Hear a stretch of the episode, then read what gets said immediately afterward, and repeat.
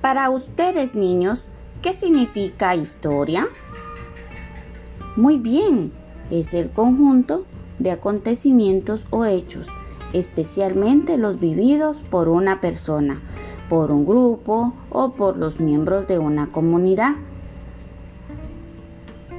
¿Cuáles fueron los primeros departamentos que se crearon en el país?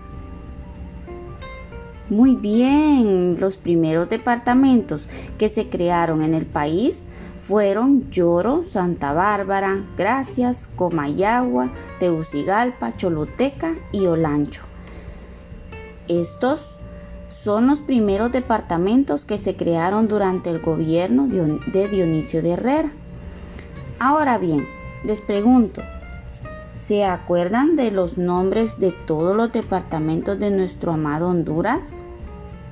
¿Sí? Excelente. Vamos a mencionarlos juntos. Bueno, recuerden que son 18.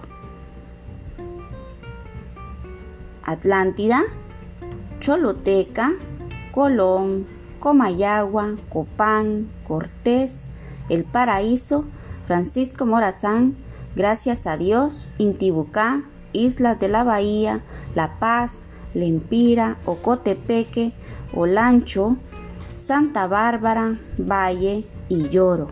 Excelente, muy bien, lo hemos logrado. Nos acordamos de todos.